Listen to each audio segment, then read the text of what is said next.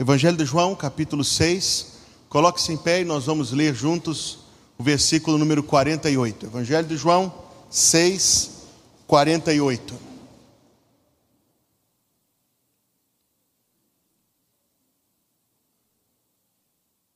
São palavras do Senhor Jesus Cristo que diz: Eu sou o pão da vida. Mais uma vez, eu sou o pão da vida. E nós dizemos, Amém. Você pode se assentar.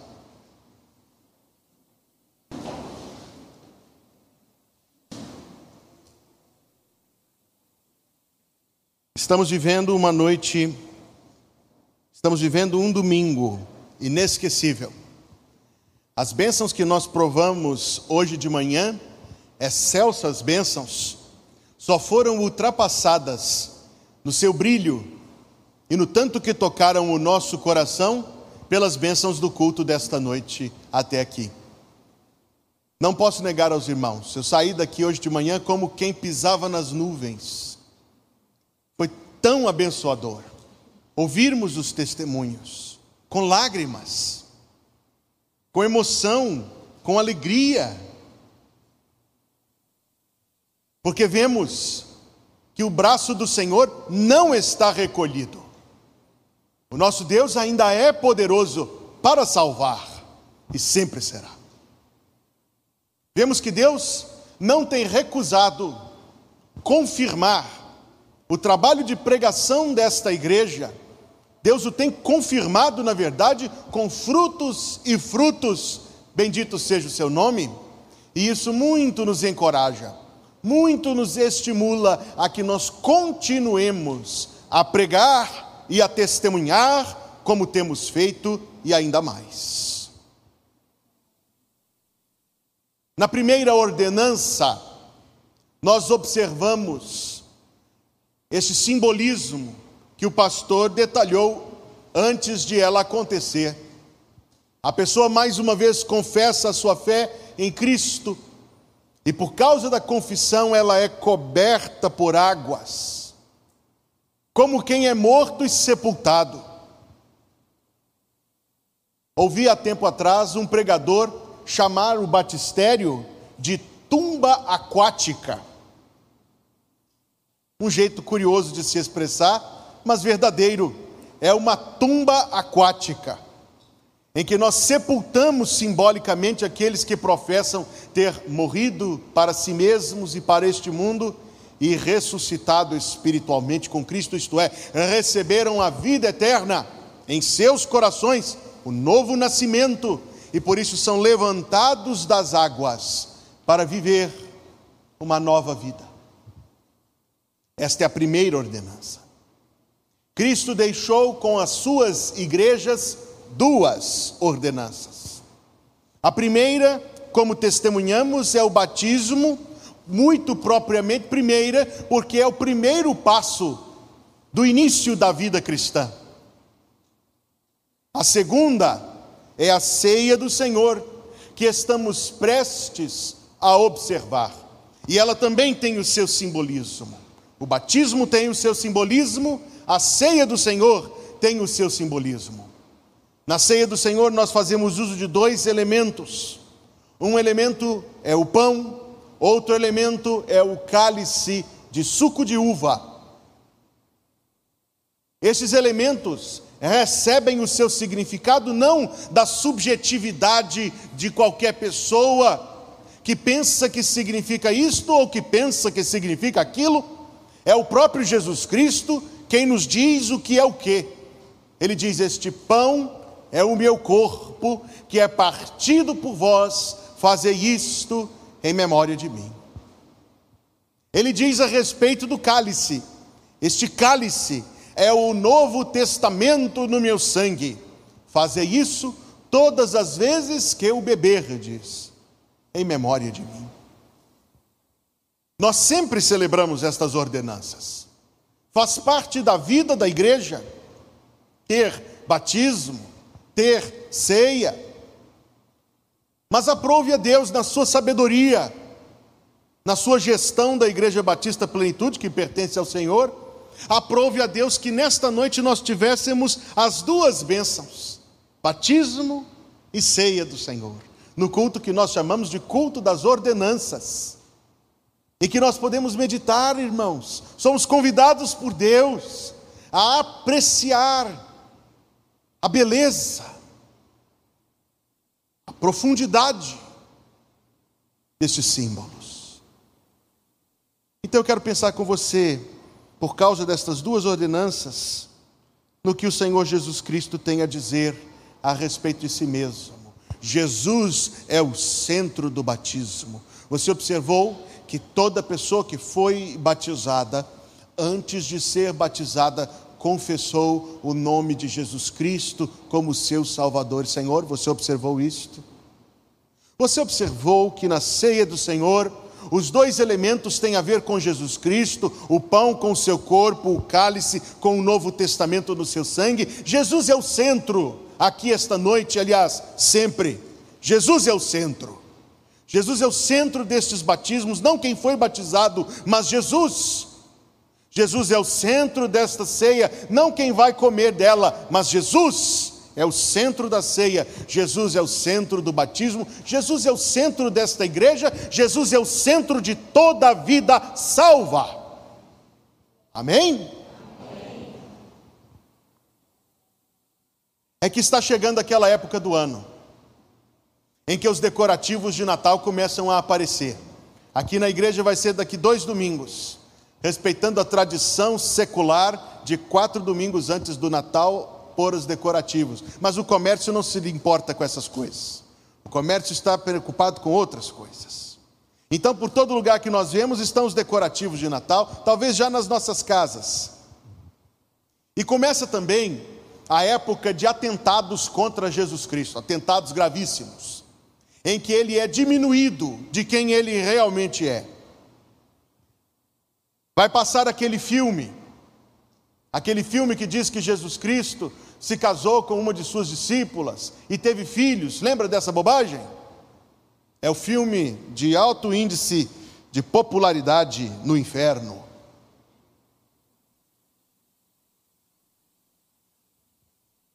E este filme tem um, um, um, um tema, é um livro também, e diz sempre a mesma coisa: Jesus nunca disse que era Deus.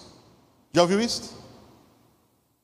Vão sair as revistas de curiosidades, e elas usam esta época do ano para poder levantar as suas vendas com matérias sobre Jesus Cristo, dizendo que algo foi descoberto nas areias do deserto que lança nova luz, novo entendimento sobre quem é Jesus. Aliás, eu fui presenteado com uma dessa dois natais atrás, por um irmão que passando na banca de revistas, aliás, é cada vez mais raro acharmos estas, não é verdade? Passando na banca de revistas para comprar o seu jornal de manhã, saindo da padaria, ele viu uma revista com uma matéria sobre Jesus. Ele lembrou do pastor, disse: Pastor, vai querer ler? Comprou a revista e trouxe para mim. E eu li. E a matéria dizia que Jesus Cristo nunca disse que era Deus que Jesus Cristo, na verdade, ele nunca afirmou isto, que isto foi inventado séculos depois, por aqueles que queriam fazer disso o seu poderio, o seu ganho.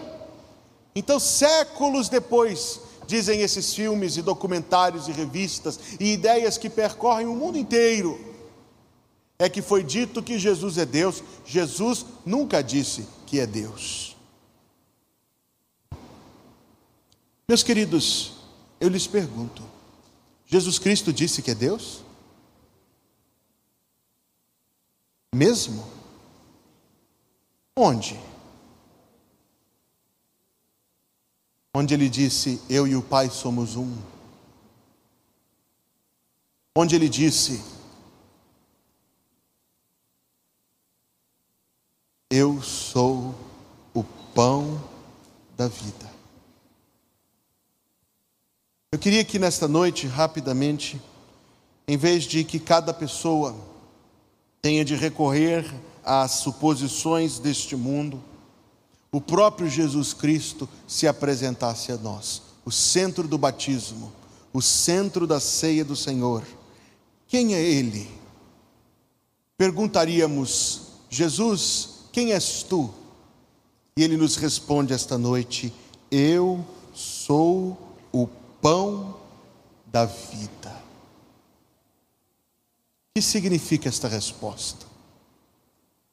Primeiro, a forma como ela foi falada. Eu quero apenas fazer uma referência um pouco mais técnica aqui, só para que nós possamos perceber a profundidade destas palavras.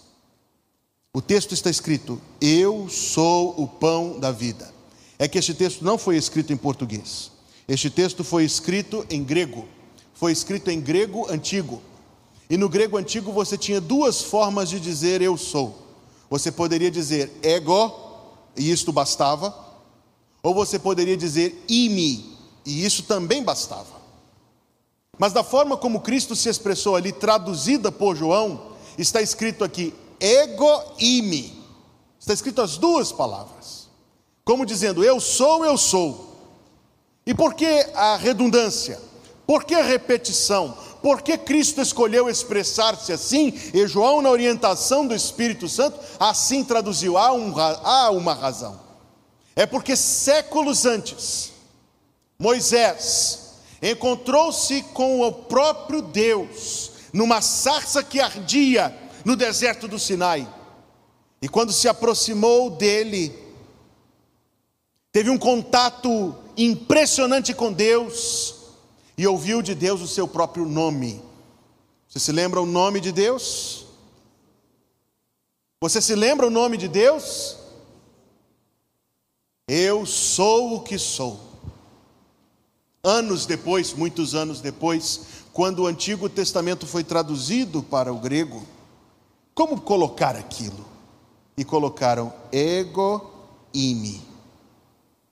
A forma como Jesus se expressou naquele dia traduzida por João aqui. E por que esse detalhe é importante? É porque quando Jesus disse, Eu sou o pão da vida, ele estava se identificando com o único e verdadeiro Deus, com o grandíssimo Jeová, Criador dos céus e da terra. Jesus disse sim, com todas as letras, que era e é Deus. Você estava aqui hoje de manhã, você ouviu muitos desses que professaram a sua fé serem arguídos por mim se Jesus Cristo era Deus, e só foram batizados porque disseram que sim, Jesus é Deus. A nossa salvação não é uma salvação conquistada por alguém qualquer, não é algo que um homem poderia fazer. A nossa salvação é um milagre, porque ela é uma obra de Deus, porque quem estava morrendo na cruz era o próprio e verdadeiro Deus.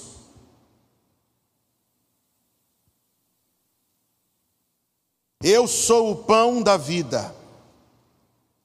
Não somente Jesus estava se referindo a Moisés séculos antes, referia-se também a um outro acontecimento um pouco depois, ao fato de que aquela multidão, milhões de pessoas, caminhando pelo deserto sem ter o que comer, recebiam de Deus um pão extraordinário, o pão dos anjos, como diz o livro dos Salmos, que caía toda manhã no orvalho e era colhido pelo povo, e o nome daquilo era: que é isso? Que nós chamamos na língua original de maná. Mas maná significa exatamente o que é isso? Pois ninguém sabia, ninguém tinha resposta para dar. Quando Jesus Cristo diz: Eu sou o pão da vida, Jesus Cristo está dizendo: Eu sou a provisão de Deus. É extraordinário, é miraculoso, é inexplicável pelo raciocínio humano que tenha havido pão abundante diariamente para uma nação de milhões de pessoas no deserto. Mas é nisso que nós cremos, pois isto é muitíssimo pouco para o poder de Deus. E mais, assim como Deus foi capaz de prover pão para que aquela gente não minguasse e morresse, Deus proveu algo extraordinário, um Salvador para que nossas almas não morressem eternamente. Se ficarmos sem pão, em alguns dias morreremos. Mas se ficarmos sem Cristo, imediatamente e eternamente morremos. Jesus é o pão provido por Deus para que nossas almas, em vez de morrer, vivam.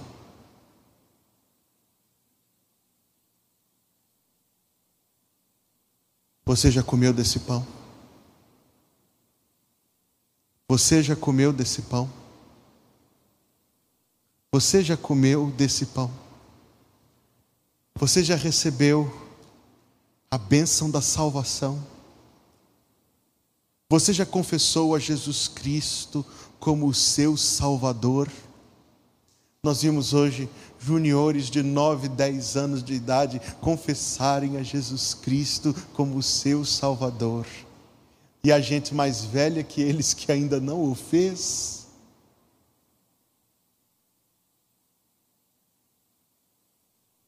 Você já comeu desse pão?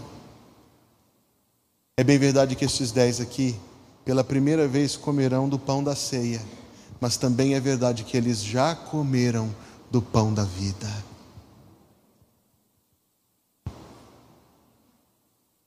Você já comeu desse pão? Jesus Cristo está nos dizendo que as nossas necessidades são supridas por Deus nele. E somente com o auxílio do bendito Espírito Santo nós podemos compreender quão imensamente verdadeiras estas palavras são. E assim buscar Jesus como nosso único Salvador, como nosso único mediador para com Deus. A Bíblia diz: há um só Deus e um só mediador entre Deus e os homens, Jesus Cristo, homem. Jesus como nossa única justiça, Jesus como nossa única paz, Jesus como nossa vida, Jesus como nosso Salvador, Jesus como nosso Senhor. Então, antes de partirmos para a ceia do Senhor, quero convidar todos a que curvem a cabeça e fechem os olhos. Esta noite você viu o Evangelho no batismo de quem foi batizado. Esta noite você ouviu o Evangelho na mensagem deste pregador.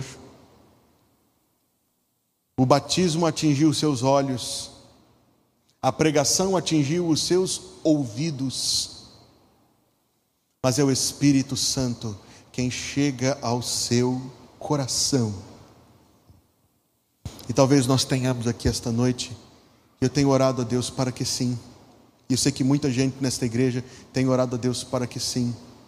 Esta noite alguém que quer confessar, quer aceitar a bênção, o dom da vida eterna, quer ter a Jesus como seu Salvador. Se você quer ter Jesus como seu Salvador, rapidamente levante a sua mão, eu quero orar por você. Você vai baixar sua mão, não vou te chamar aqui na frente. Rapidamente, levante a sua mão e eu vou orar por você. Em seguida você pode baixar a sua mão. Deus está falando ao seu coração. Deus está tocando o seu coração por tudo o que aconteceu aqui esta noite. Jesus Cristo, que deu a sua vida na cruz, é poderoso para salvar. Todos estejam orando, todos fechem seus olhos, todos orem. Esta noite Deus está tocando o seu coração. Se você quer que eu ore por você dessa forma, para que Cristo, Cristo seja o seu Salvador, levante a sua mão em seguida abaixo, eu quero orar por você.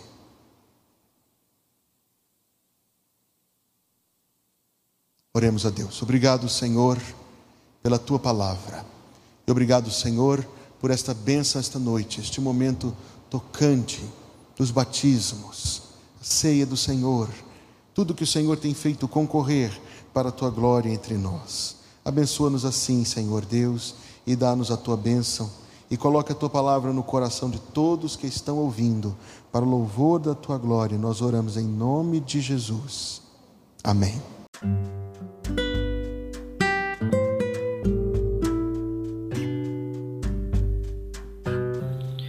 Obrigada por estar conosco. Volte sempre. A Igreja Batista Plenitude tem sempre uma mensagem de Deus para você.